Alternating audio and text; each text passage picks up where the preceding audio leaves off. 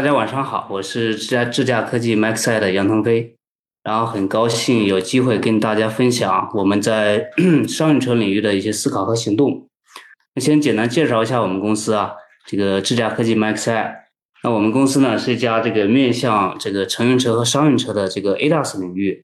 然后呢主要是从事一些这个感知规控的一些这个全站自研的一些技术研发，然后呢也是技术和数据双轮驱动的一个这样的一个模式。啊，一直专注于这个打磨这个超超过客户期望的一个产品。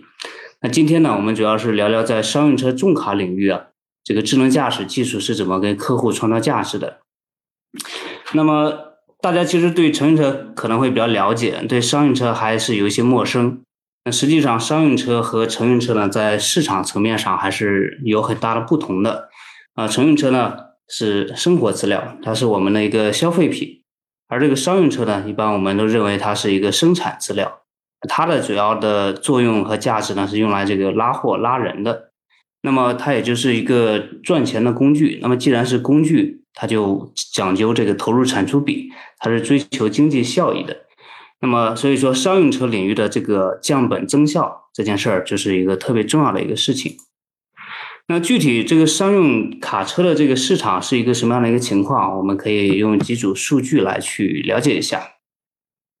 那二零二一年，我们知道中国的整个 GDP 大概是一百多万亿的一个这样的一个规模。那么其中呢，社会物流的总费用啊，其实是占了整个中国 GDP 的百分之十四点六，其实是一个非常大的一个比例了。那其中这个总这个所谓的物流总费用里边呢，有百分之基本上是百分之五十。五十多的一个这样的一个比例是这个运费，那么可以说整个这个物流运输的这个市场，它是一个不折不扣的一个万亿级的一个市场。而另外一方面，中国每年的卡车新车的一个这个数量大概是四百多万以上的一个这个新的卡车的数量，那么它在全球也是全球的第一大市场。啊，全球卡车销量呢是几乎是一半以上是在中国实现的，可以说是得中国者得天下，是所以说在中国的这个商用卡车是一个这样的一个一个份额和在全球的一个这样的一个地位。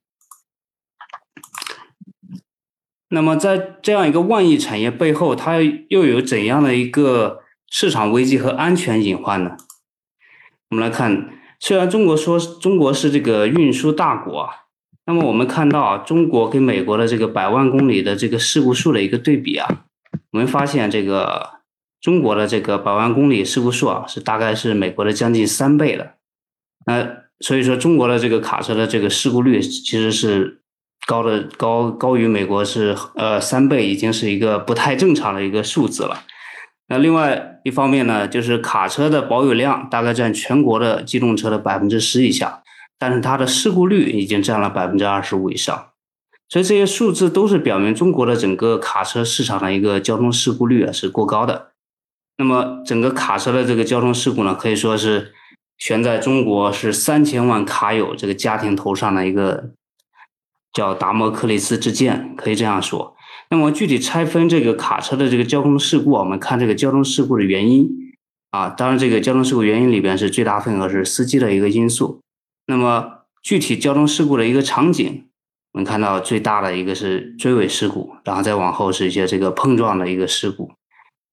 那从这个场景来看，也是说这个前向的一个安全和这个侧侧向侧向的一个道路偏离是两个是占比最高的两种事故场景。那么这个高事故率的背后呢，其实就是面临着高额的一个保险的一个赔付。那实际上，这个整个重卡行业的这个保险赔付率呢也是非常高的，是几乎要成高的，是几乎要超过百分之八十的一个赔付率。这就意味着一个卡车，假如你每年是两万块钱的一个车险费用的话，其实是有一万六千块钱可能就都赔进去了，就每个车就是车险公司就赔进去了，再加上它的其他的一些成本，车险公司基本上也是也不赚钱的，是一个这样的一个这样的一个局面。那么除了这个安全问题之外呢，整个货运的成本其实还是面临着一个其他的一个成本的一个提升。我们最近也知道，整个汽油包括柴油的一个价格上涨，这个是非常的幅度是非常大的。那另外，整个司机的一个人力成本也是每年几乎是百分之十的一个成本的一个上升，而这个成本的上升，与此同时呢，整个这个运费的费率却没有却没有明显的上升，甚至还有下降。那这就意味着整个这个成本上升，但是你的收益是收你的你的这个收益是下降的，所以整个这个行业的这个内卷现象是非常严重的，整个。全行业对这个降本增效这件事情的需求是非常强烈的。那在这样的一个危机下呢，这个刚才说行业的这个内卷现象非常严重，它体现在这个车厂上呢，就是车厂的一个价格战，然后重卡司机之间呢也是激烈的一个竞争，是这样的一个一个现状。那么我们如何这个跳出这个内卷呢？如何利用整个技术？升级来达到这个降本增效，这个是现在整个产业的一个研究的一个方向和一个产业共识。那所以接下来部分，我们就看看智能驾驶它怎么能够成为降本增效的一个新动力呢？那智能驾驶技术呢，它这个啊，它主要是从这么几个维度可以去为我们重卡产业这个降本增效去贡献它的力量。第一个是安全维度。刚才提到说，我们中国这整个重卡的交通事故率是相对美国是高很多的。那么，另外一些数据呢，也是表明，咱整个这个 AEB 的系统啊，这些主动安全的这个智能驾驶的这些系统，是可以将这种刚才排行第一的这个交通事故啊，是发生发生率可以下降百分之四十一，是一个非常大的一个降幅。那另外这个能耗方面呢？就我们知道，整个重卡的全生命周期的这个成本啊，油耗是占大头的，油耗和过路费是占两个最大的头。那么，这个智能驾驶，你如何如果能够降低油耗的话，那对整个这个成本的下降其实也是非常有帮助的。那实际上，智能驾驶有一个功能叫 PACC，然后呃，也有一部分叫 PECC 这样的一个功能呢，它是通过你整个对外界的。一个环境的一个感知，再加上对地图的一些这个坡度的一些这个这个提前的一个感知，能够去呃预测我们整个发动机这个这个油门开度应该是采用什么样的开度，通过这种逻辑，然后，实现一个降油的一个节油的一个目的。那整个这个功能跑下来呢，就是大概是有些车厂实际测下来，整个节油是百分之三到百分之十的一个这个降幅。那效率的一个提升也是可以在智能驾驶技术上的帮助下可以实现的。比如说，我们现在在做的一些车道居中啊、纵向的这个 A 这个自适应巡航呀，这种人机共驾的一个系统，它实际上是可以大大降低这个驾驶员的驾驶疲劳强度的。那这种情况下呢，你本来一个司机可能能连续开个四个小时，那如果你有这样一个系统之后呢，他可能连续开五个小时。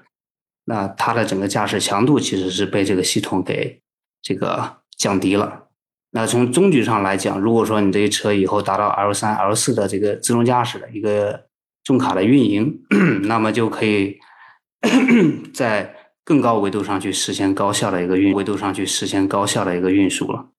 所以整体这个卡车的这个。刚才提到说卡卡车的价值，它是一个，它是它是用来这个商业运输的。那么整个这个降本肯定是这个行业的一个一个基本的一个诉求啊。从智能驾驶的这样一个产品呢，这样一个功能呢，它无论是从这个安全、能耗、效率上，其实都是做到了一些这个降本增效的一些正向的促进作用。那除了这些之外呢，当然还有一些更高阶的一些这个干线。干线物流的自动驾驶，这种可能就是要真正以后达到无人驾驶之后，要是颠覆整个这个商用出行的一个这个领域了。那除此之外呢，还有一些这个 OTA 模式在商用车领域也是逐渐开始应用了。当然，这个是借鉴了很多这个 IT 行业的一个模式，就是说我先硬件先行，那么我的软件呢，在后续不断的去迭代去升级。那整个这个 OTA。也使得我们整个车辆呢，它可以持续的、源源不断的去享受最新的一些这个软件的这个价值。这样的话，也是给我们后续这个车队管理、车队运营这个整个全生命周期，它带来了很很长时间的一个这样的一个便利作用。那除了这个之外呢，就是我们也知道，智能驾驶呢，现在也是经历了一个叫从产品驱动到数据驱动的一个转变。那有人说，未来的商业本质呢，就是数据。那以后呢，要么数据化，要么灭亡。在这个传统的商业逻辑下呢，产品啊，它是企业和用户之间的桥梁；而在咱们这个智能驾驶这个时代呢，这个数据它就承担了这个桥梁的一个角色。那么围绕着我们这个智能驾驶的一个数据平台，其实产生了大量的一些数据。那么这些数据呢，它也同时可以服务这个多个维度的，比如包括这个运输管理，然后保险、金融方面的，然后这个政府的一些这个交通政务，然后包括一些重卡独有的一些地图采集这个数据，然后当然包括一些重卡这个驾驶的驾乘体验的一个提升，整个这个过程都是。产生的跟整个智能驾驶的数据平台是息息相关的。那这些数据呢，也是企业和用户之间的桥梁。那你用好了这些数据，你就可以更好的走进用户的内心。那下一部分呢，就是我们也可以聊聊一些更落地的一些事情，就是。我们知道商用车市场它其实是一个法规驱动的一个市场，很多功能呢都是法规先行，然后去车厂去开始装配了这些产品和功能。那么我们除了满足法规驱动的这些市场、这些功能产品之外呢，还要更多的去思考市场驱动的价值在哪里。那这一条路呢，其实走起来是非常难的，但它一定是一个必然的一个一个途径。因为你做的这个东西一定最终是被市场所接受、所喜欢的，你这样的一条路才是一个能走得更远的一条路。那法规方面呢，我们也快速看一下整个商用车的客车、卡车，这个从二零一八年四月一号开始，然后用了几年时间，陆陆续续的，先是客车，然后再是卡车，先是这个 AEB 呃双预警，一些碰撞预警啊，车道偏离预警啊。然后再到一些 AEB 的这样的一个一个这个法规强制的一个要求，这样的一个有是是需要一个这样的一个时间的一个推动，逐步让这些功能逐逐步逐步去落地。而实际情况呢，就是我们看到我们看到说这个 AEB 呢，就是在这个二零一九年一九年四月份，这个是这是客车的 AEB。然后是二零二一年的六月一号，这是卡车的幺幺七八点一里边的这个车，幺幺七八点一里边的这个车的 AEB，然后再到这个幺幺七八点二里边的卡车的这个 AEB 啊，那实际上我们发现这个 AEB 的上车的配置率呢，啊，其实并没有，并没有达到我们这个政策和市场的一个市场的一个预期。那实际的整个 AEB 的配置率呢，可能是大概也只有百分之十四的一个。这样的一个比例，当然它也受限于很多因素。我们分析下来，有可能会有两个方面的一个因素。第一个呢，就是说这个技术技术上 A B 它确实是要去控制整个大车的一个制动。那怎么这个大车呢？它其实是一个非常非常复杂的一个这个这个有很复杂的这个技术挑战在里边的。第一个，这个大车的这个走的路况一般往往都比较差一些。它整个开起来之后啊，俯仰是非常大的，然后这样大的一个俯仰啊，它对这个车距和车道线检测啊，其实是挑战非常大。那另外一方面，这个卡车它的它会有空载和满载，然后以及中间的这样的一个载重的一个差别。那不同的载重下，我整个纵向控制起来，如果用一样的参数，那肯定结果是不行的。那么你如何在不同的载重下，然后去做？每次非常精准的一个纵向的控制，这个其实也是一个很大的一个挑战。然后另外加上，因为你载重比较大了，那么你就需要更远的一个刹车距离，那么你就需要识别的更远，你需要看得更远，这些都是这个 A B 的 A B 的整个技术挑战。另外一方面呢，你装了 A B 之后，整个制动系统的成本也要提升，传感器的成本也要提升。那么对出于对成本的一个敏感。那很多商用车呢，就是实际装配下来，这个动力还是动力还是比较偏弱的，所以现在实际上我们是看下来，整个 A B 的这个装配率是是相对相对没有那么高的。那么虽然说 A B 的这个这些安全功能的配置呢是有一些困难和挑战的，但是我们还是要看到 A B 对整个行业的安全它做出的一些突出的一些贡献。那包括国内外的很多数据都已经表明，A B 这样的一个配置的一个这样的一个功能，它确实是可以大大降低了很多的这个交通事故。那如果说现在的 A B 配置率有高低区别的话，但是人的生命是没有等级的区别的，所以在此啊，其实我们也是真诚的呼吁全行业要正视这个 A B 这些功能啊，加速上车所带来的一个长远价值。啊，除了这些 A B 的安全类的功能之外呢，我们还去有很多更高阶的智能驾驶产品有所涉猎，比如前面提到的一些节油巡航系统，如何通过你的这个系统来去。这个去去节省这个节省这个油耗，然后以及这个交通拥拥堵这个辅助，那大车在去拥堵的时候，这种如果是堵车距离特别长的话，你如果有这样一个系统，可以大大减缓这个驾驶疲劳。然后还有这个高速公路的点到点领航辅助下领航辅助驾驶，如何就是如何去实现高速公路换高速公路的这样一个场景。当然，最最最终局就是自动自动驾驶的一个运营啊，这些领域我们其实一直都是在研究研究过程中。那具体也用大概十分钟时间来介绍一下我们公司的一些这个全站技术是怎么啊这样一个平台化的方案怎么赋能我具体的细分的一个市场。那呃，我们呢实际上是一直是采用自研的感知深度学习算法。整个算法架构呢，也是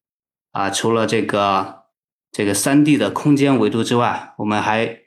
我们最新的这个算法呢，第四代最新的这个算法呢，第四代算法也是升级到了一个加入了时间维度这样一个四 D 的一个感知，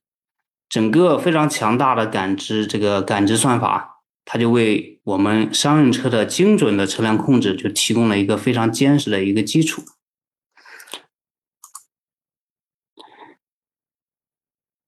那除了感知之外呢，我们这个规控也是深度协同的，这样全站自研的一个这样的一个这个一个方式。那么我们知道，人是有眼睛、大脑和手的，就是人的大脑、眼睛、手如果能够高效联动，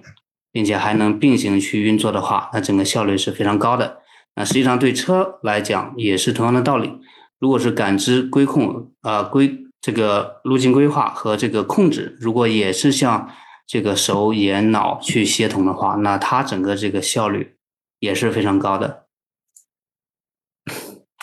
那么具体到我们的这个有这样的一个这个算法的一个这样的一个架构在呢，我们针对不同的市场也是有更加定制化的一些这个方案，然后这样分别去赋能一些细分市场，比如说 L 一解决的是。这个这种安全类的功能或者法规要求的这些功能，这些功能这些这个市场呢，它看重的是什么呢？它看重的是高性价比，然后成本是它一个非常要考虑的一个问题。当然涉及到这个控制的这个，它对性能要求也比较高。那么它这个市场它解决的是更多的是一个这个安全类的一个问题。那么更更高阶一点的智慧型的这个市场呢？它其实是很多法规并没有强制要求它去装，但是有一些高端的车呢，它也需要去研究，也需要去上这些功能，主要是包括一些这个刚才提到的那些这个节油的一些功能啊，一些这个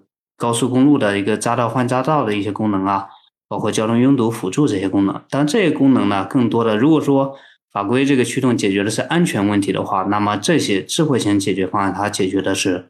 效率的问题。那么具体到我们的产品的 roadmap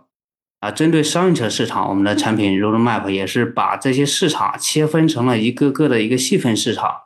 不同的细分市场给它去定制最适合这个市场的产品啊，绝对不做过度设计，然后也不做低性能的这样的一个设计。比如说我们法规市场里边，熟悉的朋友应该知道，我们是分双预警和所谓的 AEB 的。那对双预警的这个市场，它要求的是什么呢？它要求的就是一个这个成本，因为它只是报警啊。说实话，很多车厂可能对它性能呢要求就会降低一些，因为只是报警，不不控制车辆。那么在这种细分市场里边，你如何设计出来一个成本非常有优势的一个产品，这个是非常关键的。但再往上呢，一些这个做 A B 的，做一些 L K A 了，做一些控制的一些这个细分市场呢，它就要求你的性能要达到一个非常稳定可靠的一个性能，然后与此同时，你的价格又不至于特别的夸张，这是这个细分市场的一些诉求。如果说你这个产品上又能再增加一些额外的一些对整个。这个驾驶员更喜欢的一些功能的话，那么就是你的差异化所在了。那再往上呢，我们还做了一些这个更高阶的一些，就是一些功能，比如说这个我们叫一 R 两 V 的一个这样的一个产品。那么它是采用了一个两个镜头，然后其中一个一百五十度度镜头，专门解决商用车前端盲区过大的一些这个。这个问题，这个是属于更高阶的。那再往上呢，就是一些这个域控制器了，那就是一些这个域控制器了，像五 R 这个十 V，然后甚至就是激光雷达也加进来，这种更高阶的一个域控制器的这个形态，我们现在也是有一些这个量产项目，还有一些预研项目正在去正在去研究的。那么这个是具体展开，刚才我们提到说这个法规市场的这个产品，啊，刚才基本上也都提到了。就是你的呃双引擎，你的 A B 这个成本是怎么做下来的？啊，我们是这个除了这个靠供应链来去降本之外，然后我们自己去要求我们自己的，就是一定要做到设计降本，如何用这个恰到好处的这个算力和一些这个选选型的一些这个器件的一个性能，来去达到最好的一个效果。这个其实是是有很多设计降本的一些 know how 在里边的。那这个具体到控制的 AEB 的这个种这种这个 AEB 控制的这个产品，那你是如何去达到你的高性能呢？AEB 我们知道最害怕的是这个物制动，呃，行业里边有个潜规则，就是宁可漏制动，不能物制动。那么你如何降低你的物制动呢？如何去不能？不能不允许这种对着空气制动的这个场景的发生呢？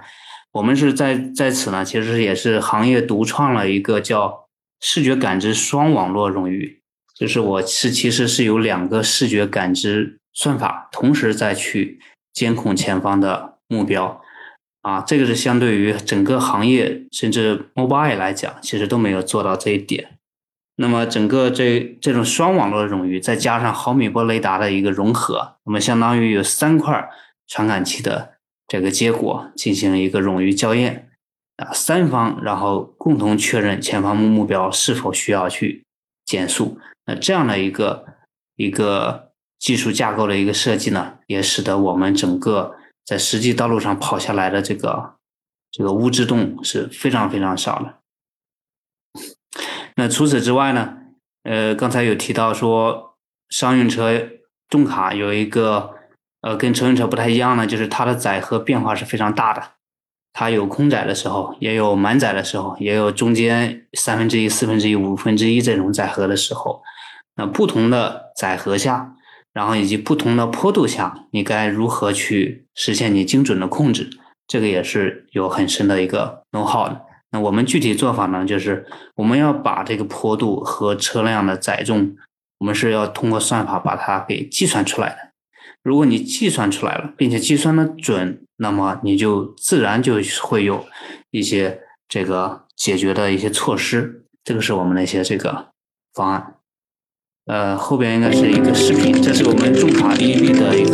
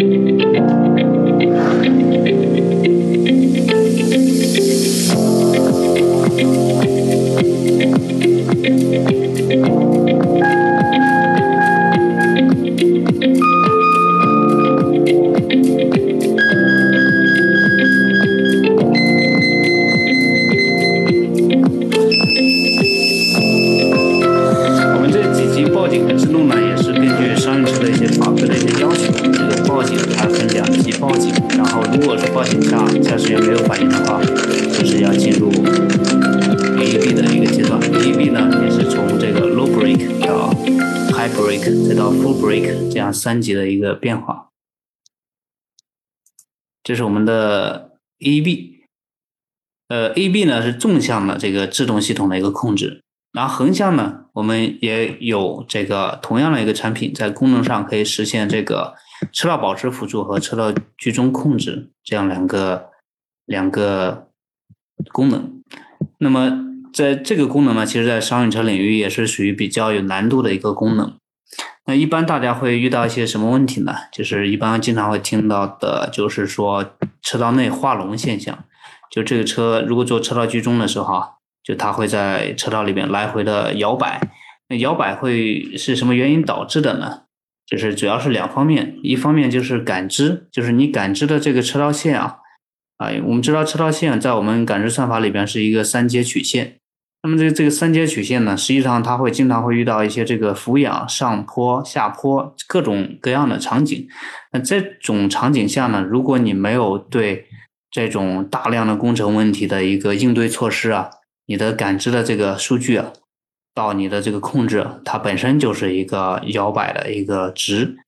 那么，假如说您的感知已经解决好了，那么你的控制算法如何在不同的载荷下，然后用不同的参数，然后使得你的这个控制算法可以让车稳稳居在这个车道中间？这两个其实都是很有挑战的一个事情。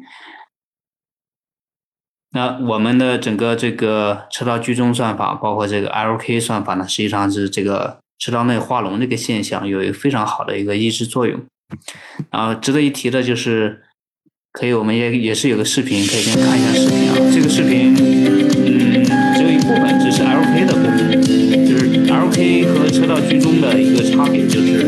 LK 是当车道要偏离车道的时候，才会把你再。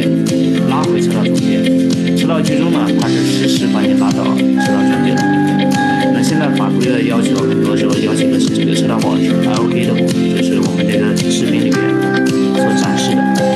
那我们这个 LK 相对于其他人做的不太一样的一些点呢，就是我们除了把这个车拉回来，我们还要求自己，还要求自己一定要把它拉到中间。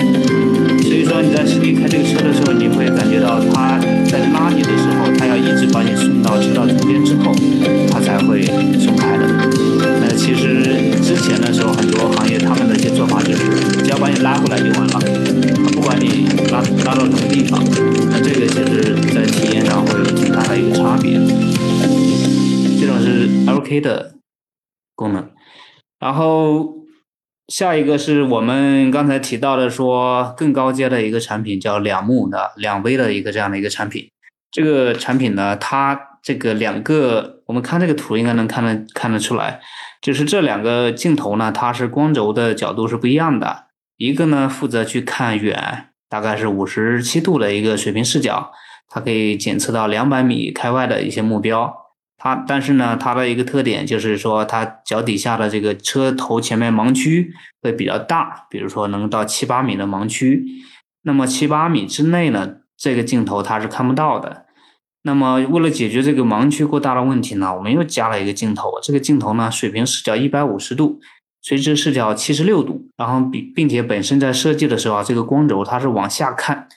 往下看个二三十度。那这种情况下呢，我们可以做到整个盲区可以做到车前边一米，呃，一米开外，我都是可以检测到了。就这个已经是这种配置的一个极限了。就是基本上是这个盲区已经比成人车的盲区还要小很多的一个这样的一个一个情况。因为很多卡车啊，车前头驾驶员盲区还是比较大的，有这样一个镜头专门盯着这个盲区来去看、来去检测，实际上是能够解决很大的一些问题。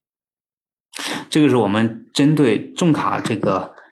这种这个细分的这个要求，专门定制化开发的一个产品。整个这个产品形态呢，这个在全球大概是有两家公司在做，一个是我们在做，还有一个是这个。啊，这个 Global Tier One ZF 他们也有类似的这种产品。那实际上呢，MaxCI 呢也是跟行业的很多伙伴已经达成了一些量产和一些项目的一些合作。啊，我们大概迄今为止已经累计在市面上出货有数十万套的一个这样的一个规模。啊，也是在赋能和这个保护着数十万的这个卡友的这个安全出行了。那另外一方面呢，我们在今年在去年的 Q 四的时候，也是公布了跟这个我们汽车行业的呃知名 T One 德赛西威啊达成了战略合作。这个合作领域呢，主要是在商用车干线物流这个领域的自动驾驶重卡自动驾驶解决方案的一个这样的一个合作。嗯，那么我们是如何去做到了？我们有这样的一个好的技术和产品的？那实际上我们在冰这个所谓的冰山以下的这个东西，其实才是更重要的、更更复杂的一些东西。呃，有句话叫“工欲善其事，必先利其器”，利其器。那么我们的整个这个工具呢，实际上也是在我们研发的早期，或者是啊，在研发的这个同时的阶段，是不断的去迭代和更新的。我们有非常好的一个叫 Meta Two 一个工具，它是可以做到整个数据的从采集到回放到仿真三合一的一个工具。那这个工具呢，其实是大大加速了我们的研发的一个速度，因为我们任何的一个问题，这个工具它去采集回来的，它是你从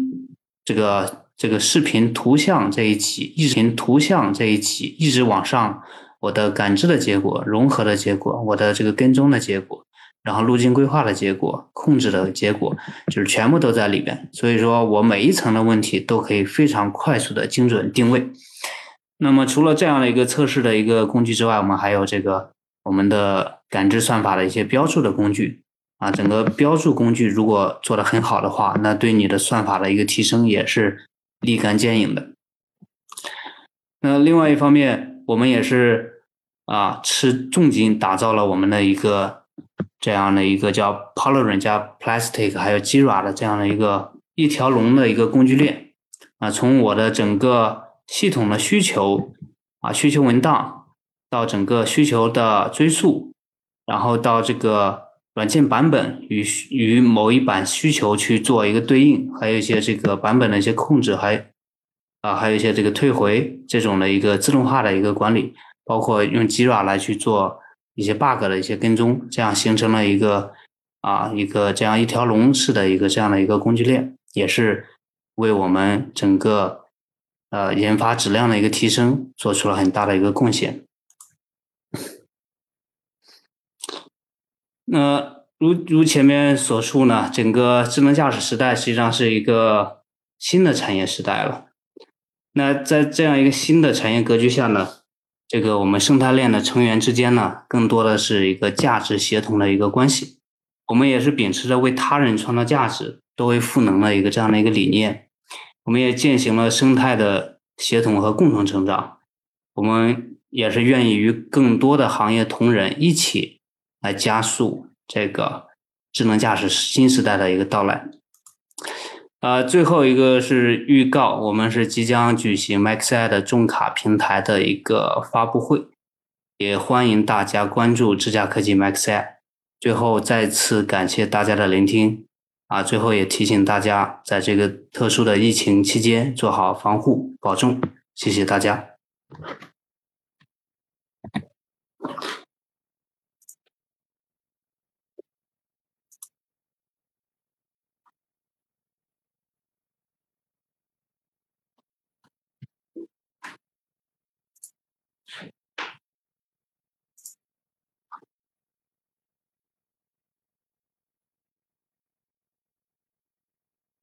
Q&A 阶段是吧？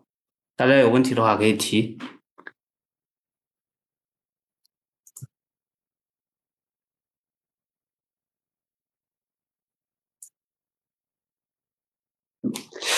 我看到一个问题是，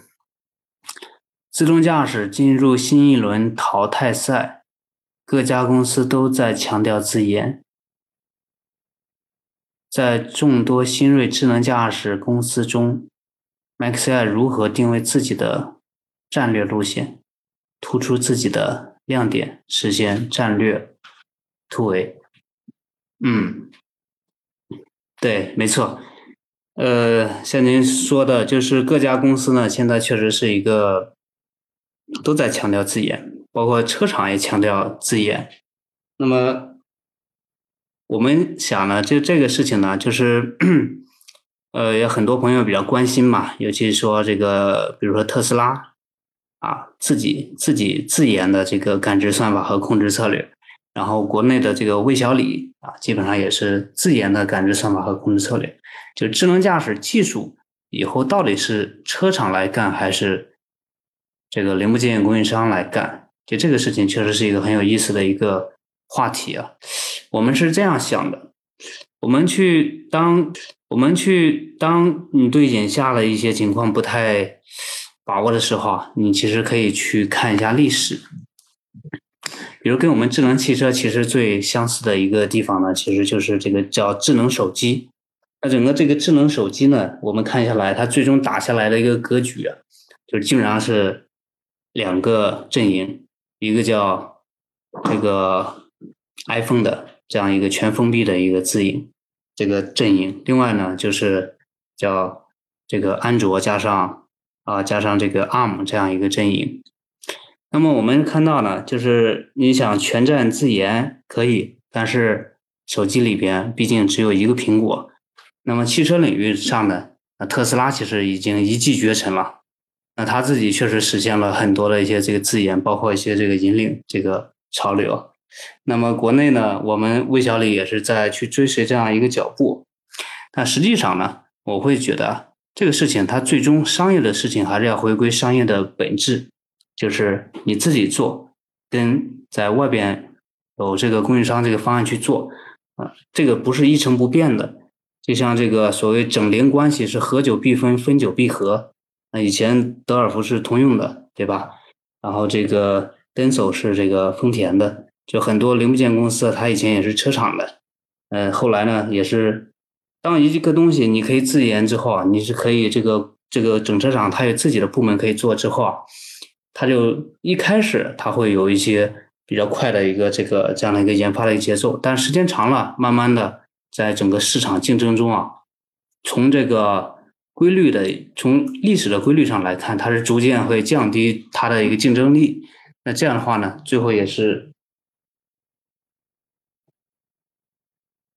那那从这个历史上来看呢，它确实是最后是变成了这个零部件又出来了，就重新投入整个市场竞争这个过程。而且之前看一个报道，听这个小鹏董事长也讲过。别人也问他类似的问题，说你这个以后，呃，你们都自己搞了，整个行业别人怎么搞呢？嗯，何何小鹏他的一个观点就是，他认为，呃，他之所以自己搞，是因为市面上他没有看到现成的东西，他只能自己搞。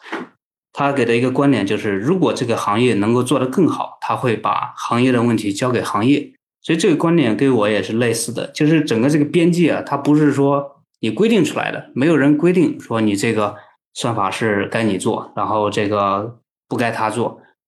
边界是打出来的，你只要做的又好又便宜。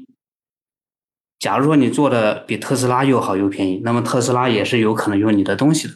所以这个东西它不是一个宿命，而是说你自己能够在里边是其实是在影响整个格局和和历史的。我一直是这样的一个观点。时间原因，我们再看下个问题啊。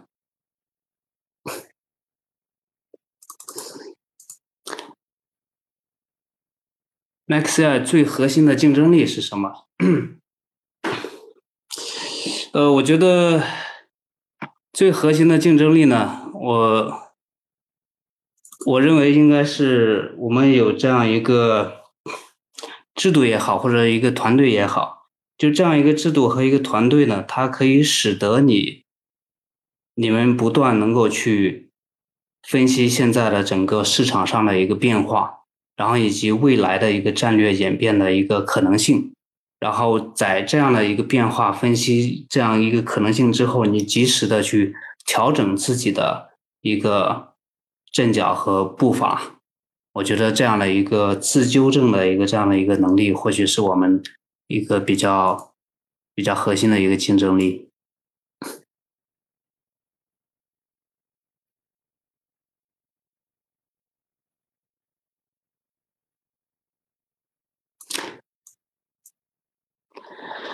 重卡是如何解决？啊，贵司是如何解决重卡 AEB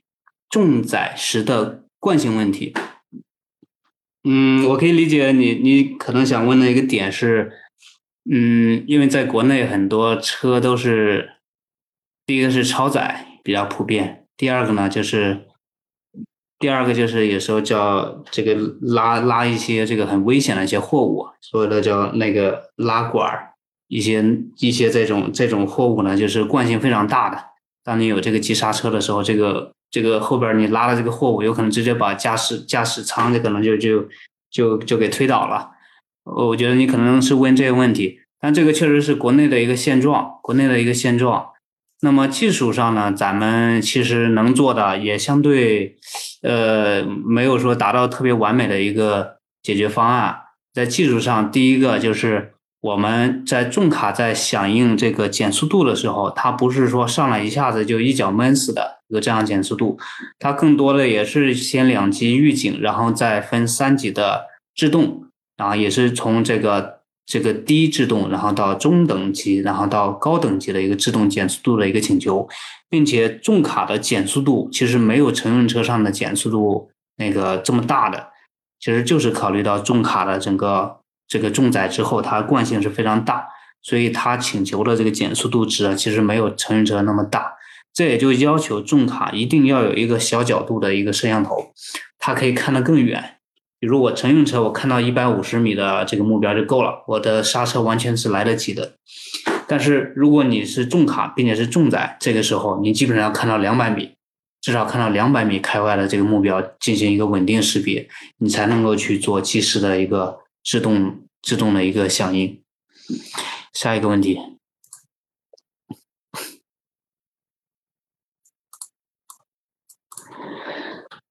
嗯，您好，赞同您硬件先行的理念。对于激光雷达在商用车上的应用，您看法如何？尤其是对探测距离是否有明确的要求？激光雷达，嗯。激光雷达，我们现在看到的现状是，激光雷达在整个商用车领域，呃，L 一、L 二的话基本上是没有的，呃，有一些搞 L 三、L 四的啊，会去考虑激光雷达，呃，因为商用车毕竟是一个生产资料，它是考虑投入产出比的，嗯，商用车你可以理解成它其实本质上是一个工厂。产线设备，就是他投了这个设备，他要看能不能挣钱。如果你这个设备呢投了很昂贵的东西，最后挣钱捞不回来，他就认为他就没有必要上这个事儿。所以他更多逻辑是从这个角度去思考的。激光雷达呢，嗯，我们看到说，它或许是在以后 L 三、L 四做一些嗯障碍物的一个检测，做冗余上，应该是还是有它的一个作用和价值的。那这个在商用车领域更多的还是这个一些预言的阶段，对探测距离的要求。探测距离刚才也提到说，商用车因为它的载重是非常大的，那基本上是需要最好有个两百米左右稳定识别的一个探测距离。当然，这个距离呢，因为我们用到是传感器融合，就是它不仅仅说是要求激光雷达识别这么远，这个确实难度比较大。那它可以做到什么呢？就是它有这个交叠，比如你摄像头，然后你通过不同的角度可以识别出来这种能识别特别远的，出来这种能识别特别远的啊两百米的，然后呢，你毫米波雷达，比如识别到一百五十米，你激光雷达呢，比如稳定识别在一百米。那么至少一百米之内的这些目标，我可以说是你是三个传感器都有交叠的。那在一百米之内的，我对目标的整个信心值，包括属性，其实是就会非常的完备的，这也能体现它的一个价值。下一个问题。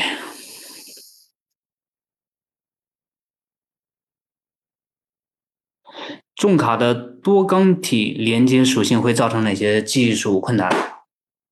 重卡实际上现在比较多的，我们基本上分两类嘛，一类是载重货车，一类是叫半挂。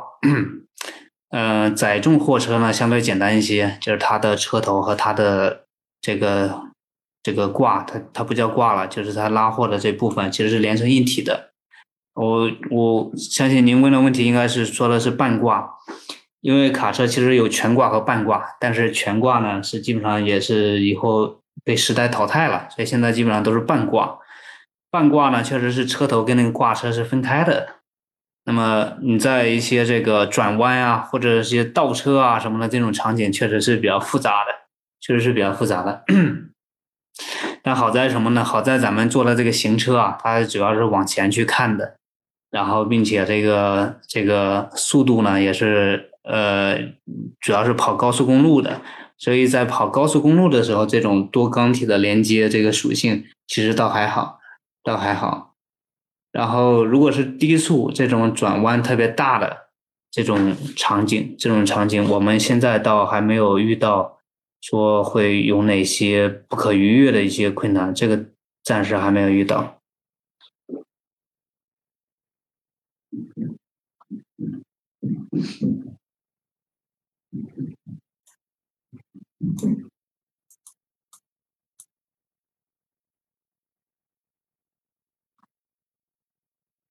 嗯，好像没有问题了。还有问题吗？我看看，讨论。哦。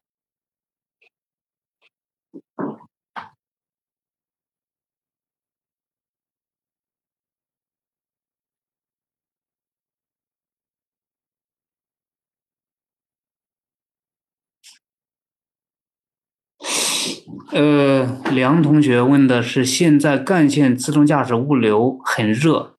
您感觉这个方向的商用前景和进度？干线自动驾驶物流很热。呃，没错。我看，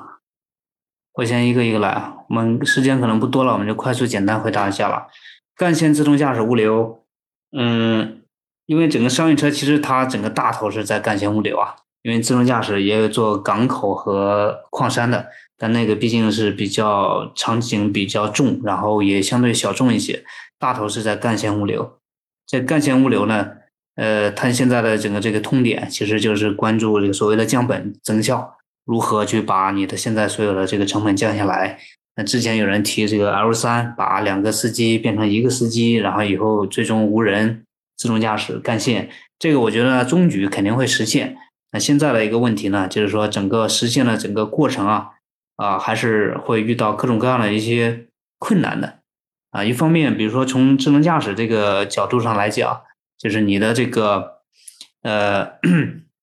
你在整个这个干线这个，比如说全国的这些高速公路上，你是不是有非常完备的一些这个呃数据，比如你地图更新的数据，然后你的嗯。你的这嗯，你的这个一些 V2X 的一些基础基础设施有没有做好？这些东西都是制约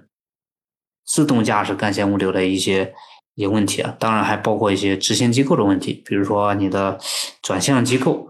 啊，重卡的这个转向机实际上还不是特别的支持现在的这个车道居中啊。呃，即使现在有支持的也非常贵。那么接下来如何把这个成本给做下来？这些还是有很长一段路要去走的，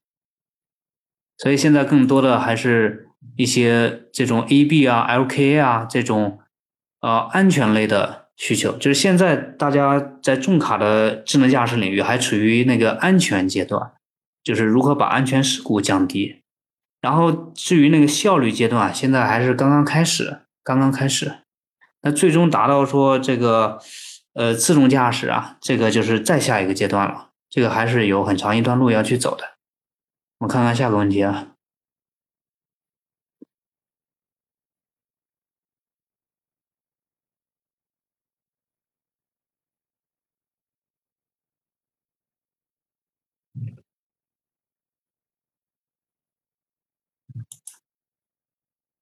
呃，有一个严斌严同学说了，打了很长的一个一段话，我看说的是什么？呃，请教在商用车市场拓展、商用车市场拓展这块儿，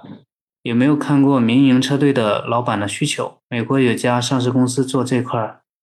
国内近期有在做，不太清楚车队包工头付费能力。嗯，这个可能是后装这块，后装市场跟我们现在讲的还不太一样。我们更多的客户呢是直接车厂，就车厂把咱们的功能和产品给做进去，然后后装的这个这个运营这块，呃，我们现在还没法没没有直接涉猎，还没有到那个这个不不不一样的领域。第二个是请教我们的收费模式和游戏和 T One 合作后，类似一次性交付还是订阅？因为我们主要是。呃，做前装的，就是跟车长或者跟合作的 Tier One 直接供货、供硬件或者供算法 license，先是这种合作。这种前装的这个模式，基本上是硬件付费，或者是这个 license 付费，是这种方式。呃，订您说的订阅模式，其实是在乘用车上的，像特斯拉呀，像现在的一些新能源车，可能在探索的一些这个软件订阅模式付费。这个现在商用车也还没有到这个阶段，乘用车是有，乘用车我们有些项目是这种玩这种订阅模式收费的。啊，下一个 Mr. G 说，呃，问一下后市有没有要求？后市有没有要求？后市现在呢，因为更多的前向的这些啊，主要还是前向的一些这个功能，后市呢。后市一般，这个现在我们有在做那个测试和后市的这种预控制器的一个项目。呃，逆流的说，两百米的探测距离、位置、速度都是用摄像头测算吗？误差有多大？呃，两百米的探测距离，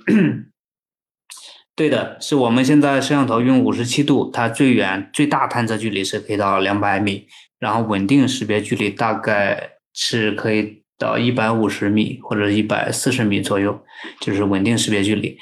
那么整个测距误差，测距误差的话是在一百五和两百米之间的这个误差可能会大一些，嗯，大概到百分之十的一个误差。然后一百五十米范围之内的误差是可以做到百分之五六的一个这样的一个误差，就整个这个这个距离的误差。是在行业里边处于一个非常领先的一个地位，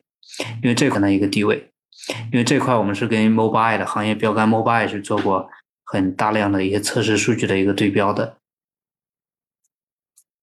，Maxi 有没有考虑做泊车？商用车现在基本上没有自动泊车。呃，海旭，Maxi 现在的领航辅助驾驶 Norm。大概是什么水平？和其他领先公司技术相比怎么样？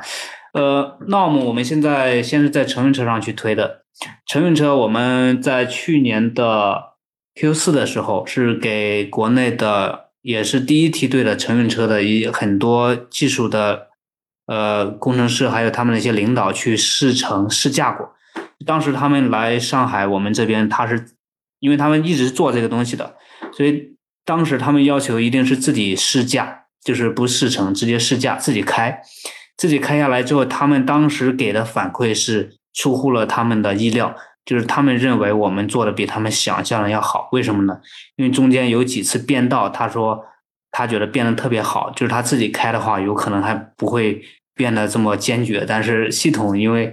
是眼观六度六路耳听八方，所以有几次换道换的非常好，非常坚决，他觉得还是非常。非常不错的，包括我们自己的这个 Norm 也是跟这个特斯拉呀、一些这个蔚来啊，因为我们公司也是有几辆特斯拉这样车去实时的一直去对标，然后这个包括蔚来、理想这些车，我们都有去去通过很多途径去做一些对标，所以整体这个 Norm 的一些表现，我们认为还是有挺大的一个优势的，尤其是我们是采用了一些呃成本没有那么高的一些方案来去做的一个这样的一个解决方案。呃，灯说，现在咱们基于哪个车型现有底盘对自动驾驶是否有限制？我们刚才看的那个，因为今天咱主要聊乘呃商用车，因为我们其实我们公司要商乘并举，就是商用车、乘用车都做，是同一个技术平台，然后商乘并举，然后这个谋略双全，就是谋就是感知，略就是路这个规控啊，谋略双全，然后全站自研。您说的这个，您说的这个用了哪个车型？我们视频上用的这个车型是解放的勾七，因为解放的勾七这个线控确实是还是不错的，还是不错的。嗯，现有底盘对自动驾驶是否有限制？确实是，就你底盘你要支持我这个线控，比如说你呃横向的你扭矩啊，或者是角度啊，你要有；然后纵向的你的加速度啊，然后减速度啊，一些这个扭矩啊、请求啊，你要你要有。有的话，我就会可以响应了。呃，Jasper，Jasper 说：“您认为数据供应商做成什么样，可以更加支持贵司这种自动驾驶标杆企业，可以更加助力？”数据供应商，因为现在确实是这个，确实是这个数据这块。数据这块确实是我们做感知的一个很重要的一部分，很重要的一部分，很重要的一部分。这个数据呢，数据其实每家对自己的数据标注这块都是有自己的这个看家本领的，包括你的数据的方法，然后一些很多细微的一些设计，包括你的增值系统用什么样的传感器来去加速你数据的标注，还有这个精准度，其实这块是有非常多的。一些 know how 在里边的，呃，数据供应商呢，就说实话，有些时候呢，确实是，呃，公司会出于一些这个技术保密的一个因素啊，就是，呃，会不是，呃，会比较谨慎的跟数据供应商去沟通。那么，我觉得整个数据供应商，如果说在这样一个智能驾驶这个浪潮里边，如果能够去，如果能够去这个，呃，脱颖而出的话，我觉得还是要去。多多思考一些自己的一些差异化，自己的一些这个差异化，或者去找一个很细分的一个领域能够扎进去，这样的话或许是能找到一些这个机会点。然后你比如说，你像特斯拉他们的一些这个数据标注，其实是它是多种样式的，就是它有自己去采集，然后也有用激光雷达，然后也有用这个仿真。就是它是属于多种多样的各种各样的数据，它可以去丰富你的数据。然后你作为数据供应商呢，呃，比如说我们现在有的是一和二，然后你如果过来说我有三，这个三你可能你现在没有，我帮你去做，然后我跟你你现在的一和二去形成一个并集，这样的话或许是嗯能体现你的一个差异化和不可替代性。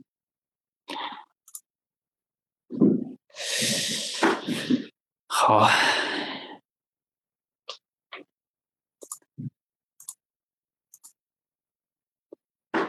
畅畅啊，畅畅刷了一个火箭，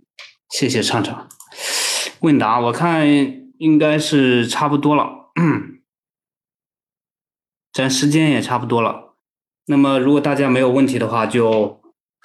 今天就先这样，谢谢大家，谢谢大家，然后大家多多保重，好，谢谢。